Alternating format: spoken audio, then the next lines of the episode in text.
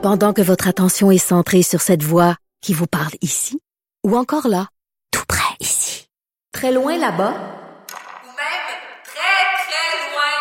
Celle de Desjardins Entreprises est centrée sur plus de 400 000 entreprises partout autour de vous. Depuis plus de 120 ans, nos équipes dédiées accompagnent les entrepreneurs d'ici à chaque étape pour qu'ils puissent rester centrés sur ce qui compte, la croissance de leur entreprise. Cube Radio.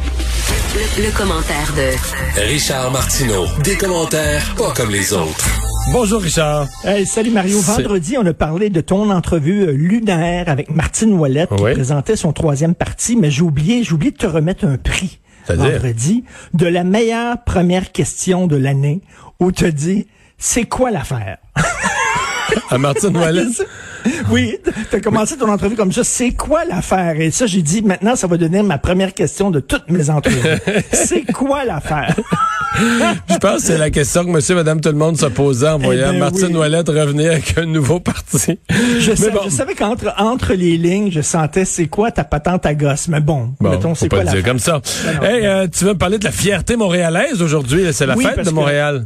Ben, c'est rare les occasions d'être fier à Montréal parce que, écoute, avec tous les trous, les travaux, etc., les commerces qui ferment, t'as vu le centre-ville, là, euh, il y a moins en moins de, de- d'organismes là, qui louent des bureaux dans le ça, on est rendu centre-ville. à mi-mai puis on approche qu'on pourra plus circuler à Montréal. Mettons, à TVA, moi, chaque matin, je me dis, je pourrais pas, je pourrais pas être là à mon émission parce que je pourrais pas me rendre au building, là. Mais là, mais là t'as une- aujourd'hui, tu as une occasion de te réjouir. Voilà. Sylvain Ouellette. Sylvain Ouellette, c'est un conseiller municipal et c'est lui qui est responsable de l'eau, le dossier de l'eau à la ville de Montréal. Et je te lis, OK, ce qu'il a posté aujourd'hui. Et vraiment, vous allez capoter, là. Je suis très heureux d'annoncer une bonne nouvelle le jour de l'anniversaire de la Fondation de la Ville de Montréal, soit l'adoption, Mario, d'un nouveau modèle de couvercle d'égout Oh. mettant en vedette le drapeau de la ville de Montréal et ses cinq peuples fondateurs. Écoute ça.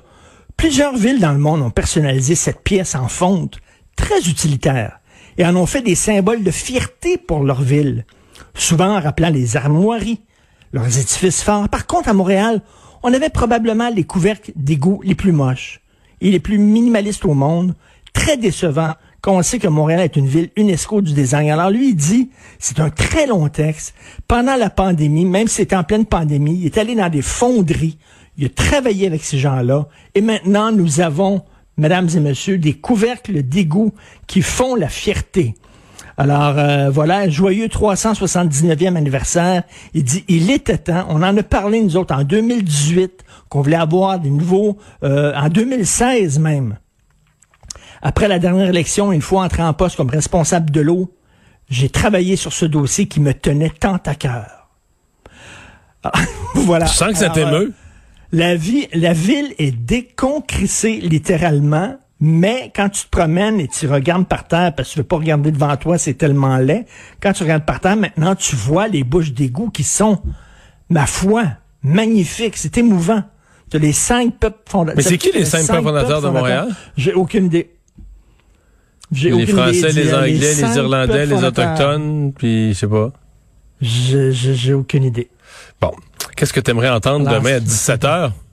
Ben bien sûr, écoute, euh, les terrasses, bien sûr, et bon, recevoir des gens à souper à la maison. Et, et je te pose une question existentielle, OK? Quand on gouverne, est-ce qu'on gouverne pour la majorité des gens qui sont intelligents et responsables, comme on le voit par exemple avec la campagne de vaccination, ou on gouverne en fonction des tatas? Parce que j'avais deux invités aujourd'hui, des experts de la santé, euh, et je leur demandais est-ce qu'on devrait ouvrir les terrasses et surtout permettre aux gens de recevoir des amis euh, dans leur cour, à l'extérieur, sur leur terrasse, sur leur balcon. Bon, en respectant la distanciation. Et là, il y a une personne qui disait, ben non, ça n'a pas de bon sens, parce que si on accepte ça, voyons donc, il y en a qui vont faire des parties à 60, ils vont trop boire, ils vont se coller, ils vont rentrer dans la maison, tout ça. Mais moi, je dis non, regarde. Puis, euh, ben, regarde, moi, là, j'ai plein d'amis. Je parlerai pas de moi parce que je veux pas me mettre dans le trouble, OK? J'ai plein d'amis qui reçoivent un autre couple à souper. Quand les gens rentrent, ils ont leur masque, ils s'assoient sur la terrasse, ils enlèvent leur masque, ils sont à l'autre bout. Tu manges, prends un petit verre, bonjour, bonjour. Ah, 8h30, c'est bientôt le couvre-feu, faut que vous en alliez. Mets leur masque, puis s'en vont. That's it. Je veux dire, on est capable de faire ça. Là. On est le, le, le, le, risque d'attraper la COVID à l'extérieur, selon les experts, c'est 0,1% non, mais mon feeling, c'est qu'à l'extérieur, à l'extérieur, on va rouvrir pas mal de choses demain. Ben à quel rythme, quand, quoi, je sais pas. Mais tu sais, parle beaucoup de la proportion de la, de la population vaccinée. Mais là, quand, tu, quand le gouvernement donne le feu vert, les gens non vaccinés aussi là, vont aller ces terrasses, vont aller partout. Là. Ça, faut que tu penses. Ben oui. Non, non, mais tu sais, on, peut aller maintenant sur, une, table de pique-nique dans un parc. Pourquoi on n'irait pas sur une table de pique-nique dans une terrasse, sur une terrasse de resto, une table de pique-nique chez quelqu'un? Je veux dire, euh, on vit dans une hypocrisie. Là. Depuis qu'il fait beau ce week-end, il y a des gens, je leur demande, des amis, ah ouais, dis-le moi, dis-le moi. Est-ce que, tu reçois des gens sur la terrasse, puis ils disent, ben oui. Ben oui, mais je le dirai jamais, puis ça. Il y en a plein, là. Mais non, mais en fin de semaine, de, toute façon, il y avait du, il y avait du monde dans les euh, dans les parcs, puis tout ça, des rassemblements. En, extérieur, c'est sûr que c'est mieux, là. Mais il y en ben avait il y en avait en masse, là. Mais c'est certain qu'il va en avoir des tatas, là, tu sais, qui vont finir ça dans le salon, puis tout ça, puis toute l'affaire. Ben oui, mais tu ne gouvernes pas en fonction des quelques tatas, tu sais. On n'est pas pour interdire la vente des faux micro-ondes parce qu'il y a deux bozos qui se mettent la tête dedans. un chat, un chat, j'avais déjà entendu ça, mais c'est parce que tu mets ta tête, d'après moi, c'est dur à faire ma porte pour qu'il parte. Je sais pas. Bon, est-ce qu'un homme blanc peut être vraiment de gauche? Ben c'est ça qu'on reproche à Gabriel Nadeau-Dubois. Ça me fait, si tu savais à quel point je me réjouis de voir Québec solidaire soudainement être attaqué par son flanc la plus, le plus radical, ça me fait rire. C'est la preuve que, comme on dit, la révolution dévore ses enfants. Hein. Euh, les gens qui ont parti la révolution française, ils ont tous fini par passer à la guillotine qu'ils autres même avaient, avaient appliqué à leurs amis. C'est pas bien sûr, il n'y a pas de sang versé. Mais là, c'est drôle de voir que soudainement, Québec solidaire apparaît comme un parti, un vieux parti un parti straight, un parti de droite. Ouais, mais là, euh, je que c'est un, un, groupuscule dans le parti qui vit de la frustration qui dit ça, mais est-ce que ça convainc beaucoup de monde? Je pense vraiment qu'il y a beaucoup de gens qui, qui pensent ça dans la population? Moi, je pense que la majorité des ben gens se disent, ben, Québec solidaire, ils ont mis le pied à terre, c'est un signe de maturité, puis... Euh, Ben il faut, il faut. Ben oui, heureusement d'ailleurs qu'ils ont fait ça. Puis il faut saluer justement le fait qu'ils ont voulu se débarrasser, en tout cas mettre à leur place euh, ce groupe-là. Et c'est pas seulement par leurs idées qu'ils véhiculent. J'entendais F. Torres tantôt, mais c'est les courriels qu'ils envoient, c'est le ton qu'ils utilisent. Et quand elle parlait, c'est épouvantable, les autochtones qui meurent à cause de la loi sur les Indiens. Il faut lui rappeler que la loi sur les Indiens c'est fédéral et que Québec solidaire est un parti provincial. Mais en tout cas, bref, euh, euh, ils sont complètement off. Mais ce qu'ils reprochent le plus, ces gens-là, cette petite gang-là, à Gabriel Nadeau-Dubois, qui, soit dit en passant, fait une très, très, très bonne job de, député, c'est que est-ce qu'un homme peut vraiment représenter euh, un homme blanc, représentant des colonialistes? un homme blanc, parce que par ta peau, quand t'es blanc, t'es un privilégié, même si peut-être que tu partages pas euh, les, idées, tu peux être le plus révolutionnaire, mais tu le sais pas.